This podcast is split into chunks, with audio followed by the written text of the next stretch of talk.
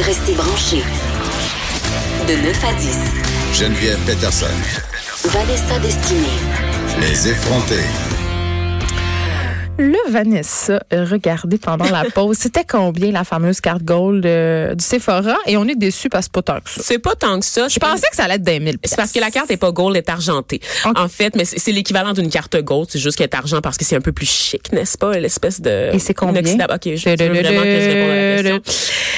350 dollars annuellement dépensés, on te remet une carte. Et là, vous le voyez régie- pas, mais les filles en régie sont comme Oh, rien là. Pas grave, Vanessa. Je suis contente, on est vraiment une gang de filles ce matin, puis entre nous, on se, on se sécurise, puis on se dit que c'est pas grave. Réalisez-vous à quel point c'est de l'argent, tout le monde? À quel point on met de l'argent pour correspondre aux standards de beauté érigés par le patriarcat? Hein? 150 dollars. Et là, plus que ça, là. le problème, Geneviève, et je le soulignais durant la pause, c'est qu'une fois qu'ils m'ont remis la carte, là, au moment où j'ai atteint mon 350, parce que c'est 350 annuellement, mais je veux dire, ça m'a peut-être pris quatre mois à atteindre mon 350 Non, c'est sûr qu'on dépense tous plus que 350 dollars en trucs euh, cosmétiques pour filles. J'ai pas arrêté de dépenser. Ils m'ont remis la carte. Bon, j'ai eu un, je suis rentrée en état de choc, mais j'ai continué à dépenser Ben oui. les mois Ça, suivants. c'est juste là. le maquillage. Donc, j'ai- je suis beaucoup, à beaucoup plus d'argent dépensé en maquillage que le 350, ce que, que ce que révèle ma carte de membre. En fait, j'accumule des points à chaque fois que je l'utilise et j'ai beaucoup de points Mais c'est sur un peu carte. pathé- on est un en peu moment. pathétique. On est un peu pathétique. Pourquoi on a besoin de tout ce stuff-là pour se sentir désirable? Et je paye, euh, tu sais, je paye aussi plein de choses. Là. Le maquillage, c'est tellement cher, ça monte vite. Mais il y en a qui font des voyages, puis moi, honnêtement, je m'achète du maquillage. Je sais que c'est pathétique à dire, mais c'est mon. Oui, oui, je, je l'assume à 100 Non, mais je fais face juste parce que je m'achète des ma- du maquillage puis je m'en vends jamais dans pas long. Ben, je En tout cas, bon, fait qu'on réfléchit, hein, tout le monde, sur nos finances personnelles. là. On a, je pense qu'on a tous euh, et toutes une petite prise de conscience. Enfin, on note nos achats dans notre Oui. petit cahier puis on s'en reparle. On, On s'en reparle sur notre, notre page Facebook. Avant de poursuivre, j'aimerais juste saluer les auditeurs fidèles qui nous écoutent. Vous Ben êtes oui. nombreux à chaque jour. Vous êtes de plus en plus nombreux.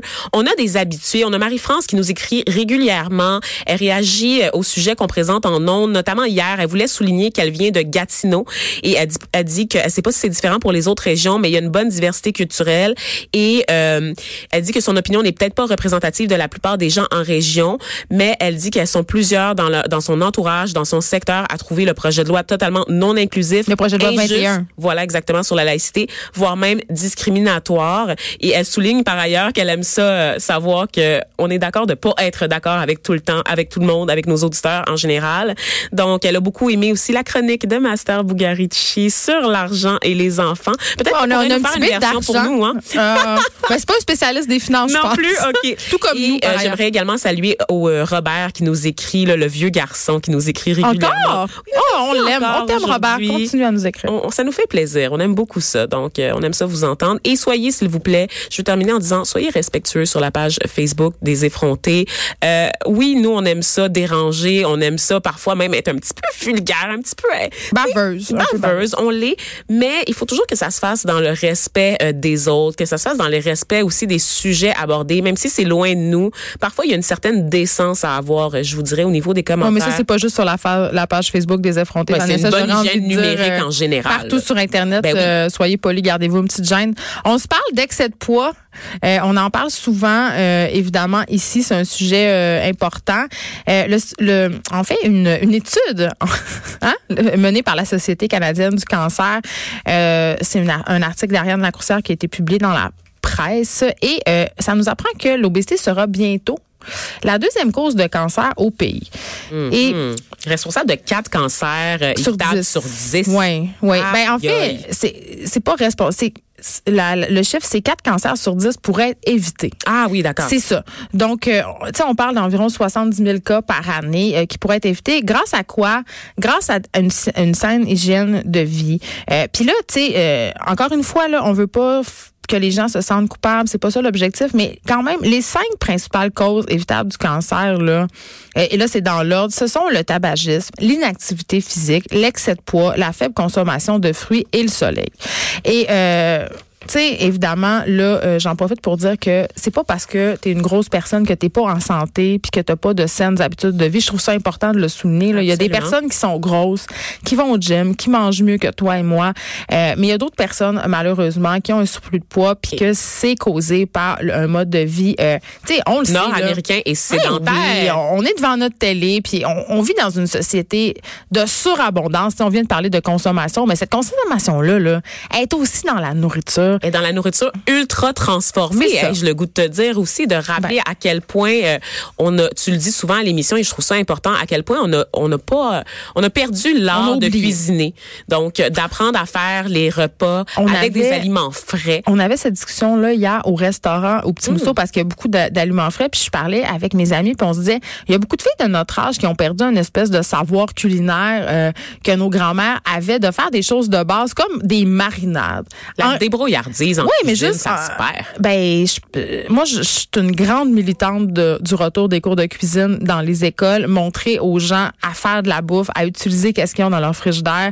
C'est le premier pas vers euh, une saine hygiène de vie, parce que la plupart des gens qui, mangent beaucoup de produits transformés, c'est pas parce qu'ils se disent, hey, je veux pas être en santé, puis je Ben veux non. être gros.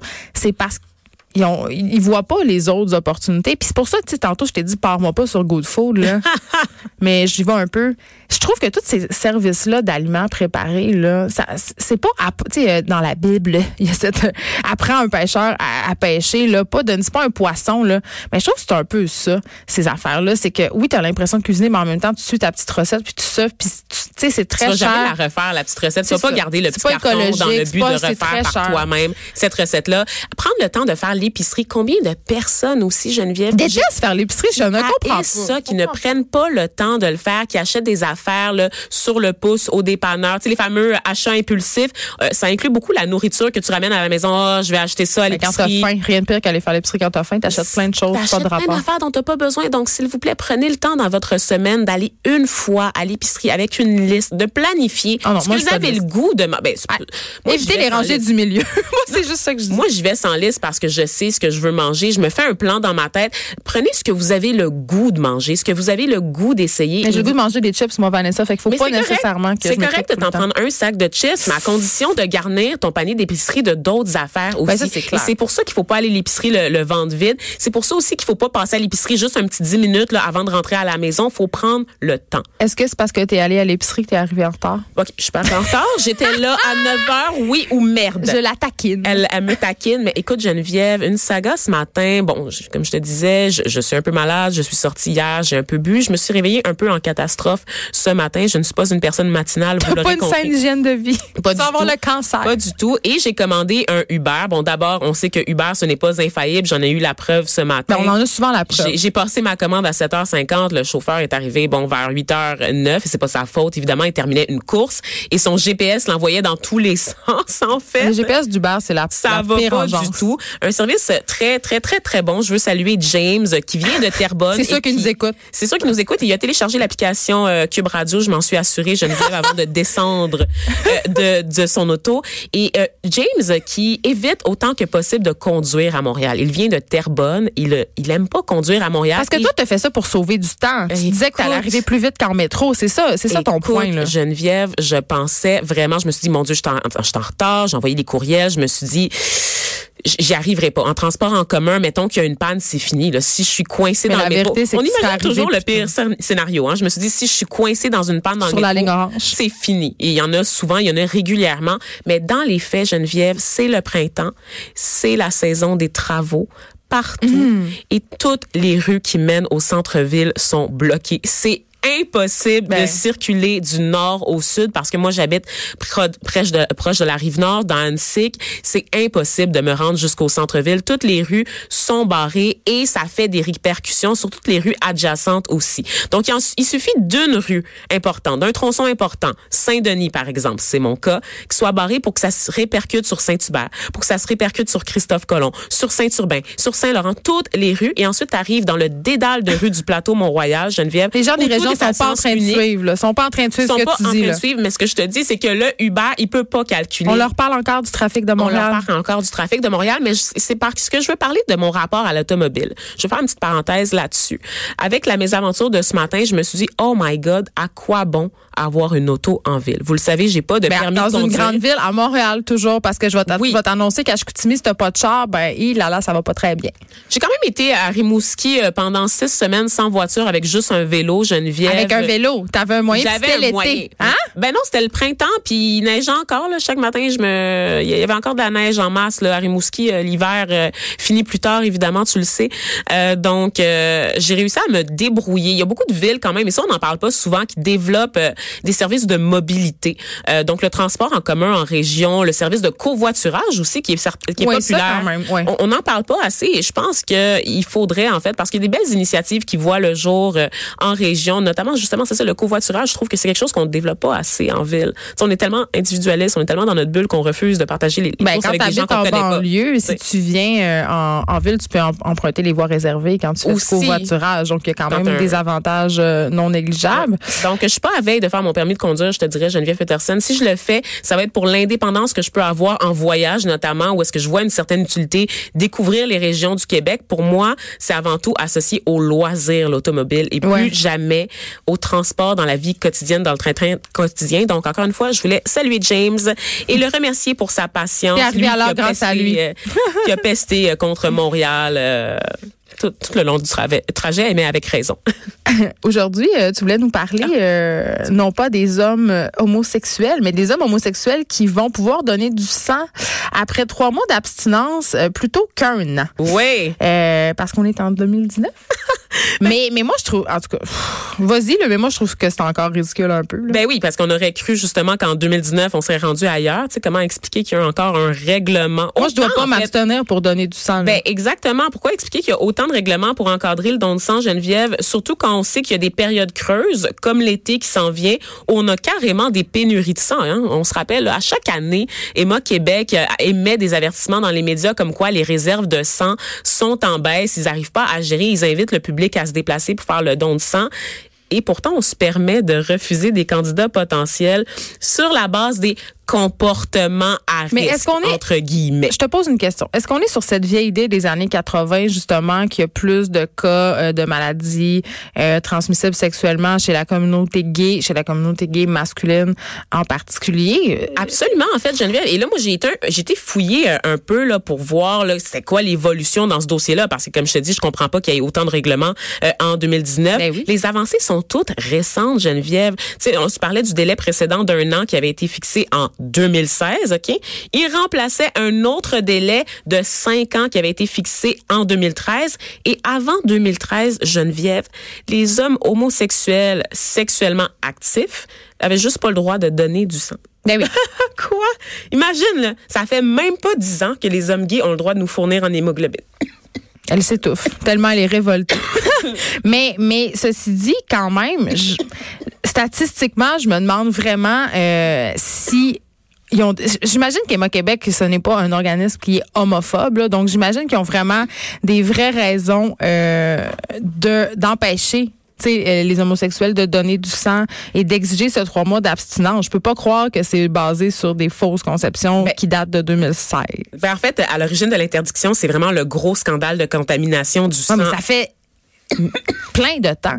Je, Ben moi, je n'étais pas née. Hein. Je, fais, je fais partie de la génération qui n'a pas entendu parler de ça. Et je vous jure que ça s'apprend pas à l'école. Donc, j'ai dû faire des petites recherches. Le scandale du sang contaminé, c'est euh, la pire crise de santé publique qu'a connu le pays. Et moi, je savais pas du tout, en fait, Geneviève. Oui, il y a des gens qui ont eu des transfusions sanguines qui sont devenus séropositifs. Puis ça me fait penser à un truc qui s'est passé dans l'actualité, ça fait pas longtemps. Euh, des femmes qui sont allées recevoir des traitements euh, à base de sang, des traitements esthétiques. Euh, ça s'appelle le Vampire Ah, mon Lift, OK? Euh, ça consiste en faire une prise de sang, la passer dans une centrifugeuse puis réinjecter le sang de la patiente. Ça aurait des, des vertus euh, cosmétiques. Bon, là, on se passe, on, on passe sur si ça marche ou pas. On si sait que Kim Kardashian est fan ah, de il la procédure. toutes les vedettes hollywoodiennes font des vampire lifts, puis c'est de plus en plus euh, efficace. euh, Québec. Mais euh, il y, a des- y a des patientes qui sont devenues séropositives parce qu'ils sont allés dans des endroits douteux où ils désinfectaient pas leurs affaires, Vanessa. Donc, ils sont devenus... euh, ben oui, c'est le pire scénario, évidemment. C'est Puis, épouvantable. tu sais, toi, t'étais pas né, évidemment, dans la crise euh, de- du don de sang. mais moi, mais je m'en rappelle très bien. Puis, pour de vrai, là, euh, euh, c'est terrible. Je veux dire, tu reçois une transfusion, puis après, t'es t'es contaminé au VIH, puis dans ce temps-là, ça n'existait pas, la trithérapie et tout ça. Non, ben c'est ça. En fait, en gens faisant sont des, morts. des recherches pour comprendre l'origine de la crise, comme je te dis, ça s'apprend pas à l'école cette affaire-là. Euh, J'ai découvert un bref rappel des faits. Bon, c'est ça qu'au début des années 80, il y avait des milliers d'hémophiles. Donc ça, c'est des gens en fait, euh, c'est une maladie héréditaire là, qui se caractérise là, par euh, une anomalie au niveau de la coagulation. Ouais. Fait ça fait en sorte que tu dépends en fait des transfusions sanguines toute ta vie, n'est-ce pas? Donc ces personnes-là euh, qui ont contracté le virus du SIDA après avoir reçu du sang ou des produits du sang. Et à l'époque, c'était évidemment une, mal- une maladie qu'on commençait tranquillement à identifier seulement. Euh, les tests de, de dépistage n'étaient pas encore au point, tu l'as dit. Et vers la fin des années 80, il y a aussi eu l'hépatite C, Geneviève, qui a Oui, fait et là, énormément dans notre tête, on a tout le sida parce que ça frappe, mais il y a Oui. eu d'autres maladies. Là. Oui, en fait, il y a 30 000 Canadiens qui ont contracté à leur insu l'hépatite C et 2000 autres le VIH. Donc vraiment, l'hépatite C, ça fait des ravages. Et là-dessus, il faut que tu rajoutes évidemment les crises de santé publique en lien avec la consommation d'héroïne, n'est-ce pas, de toutes les drogues injectables. Et ça, on l'oublie souvent, là, parce que bon, évidemment, le sida, comme tu le dis, ça frappe l'imaginaire. Oui, c'était la maladie mortelle. Là, dont le cancer des gays, en fait, qu'on Oui, appelait à l'époque. Et il y avait des populations qui avaient été identifiées comme quoi elles portaient, en fait, euh, on appelait ça la maladie des 4 H. Et j'ai découvert ça. Il y avait les Haïtiens, les homosexuels, les hémophiles et les héroïnomanes. Ils ont découvert en fait que beaucoup euh, d'immigrants haïtiens étaient porteurs du virus du sida parce que bon la cellule souche avait avait voyagé un peu et euh, Justement, ben on sait bon, c'est des con- conditions sanitaires, c'est transmis par le sang. Donc à l'époque, on savait pas c'était quoi et il y avait beaucoup beaucoup beaucoup de transmission au sein de la communauté. Évidemment euh, Les- ça, ça donné lieu à des préjugés qui sont malheureusement restés. et qui sont très tenaces au Oui. point pendant qu'un temps Ben, les, moi, noirs ne pouvaient pas donner de sang en fait c'était fortement déconseillé et aujourd'hui il y a des maladies qui ne concernent euh, qui concernent en fait majoritairement euh, la communauté noire comme euh, euh, l'anémie falciforme qui est moi je suis anémique qui est le manque de fer dans le sang anémie falciforme c'est le fait que tes globules sont sont mal formés en fait donc tu dépends de transfusion sanguine et ça concerne énormément la communauté noire comme maladie là, Ok. en raison, euh, pour des raisons génétiques. Et en ce moment, ben, Emma Québec a de la misère à trouver le sang de donneurs noirs parce que, à- en raison des préjugés, la communauté va juste pas donner du sang. On n'a pas été réhabitués. Attends, je suis pas, je suis pas certaine que je comprends qu'est-ce que tu veux dire. Tu veux dire que euh, les gens qui souffrent d'anémie, euh, Falciforme. ils ont besoin d'avoir du sang de d'autres personnes noires qui ont le Idéalement, c'est Ok. comme un peu les cellules souches. Tu, te rappelles de Mai. Duong, là, Ouais. cette fille-là qui avait un cancer là, presque incurable, puis il fallait absolument que ça soit comme le même bassin génétique. Puis évidemment, les chances sont augmentées quand Oui, quand tu as les mêmes évidemment. Exactement, que ta communauté culturelle. Et donc, à chaque année, la Emma Québec multiplie les campagnes pour encourager euh, les gens euh, des communautés culturelles à donner du sang, notamment les Noirs. Et euh, c'est assez difficile parce que c'est ça, ce sont des préjugés qui sont restés assez longtemps. Et donc, euh, au niveau de la crise de santé publique, ben c'est ça, c'est- ce que personne comprend aujourd'hui, c'est pourquoi est-ce qu'on s'obstine encore en 2019 à viser que les homosexuels dans ce genre de restrictions-là?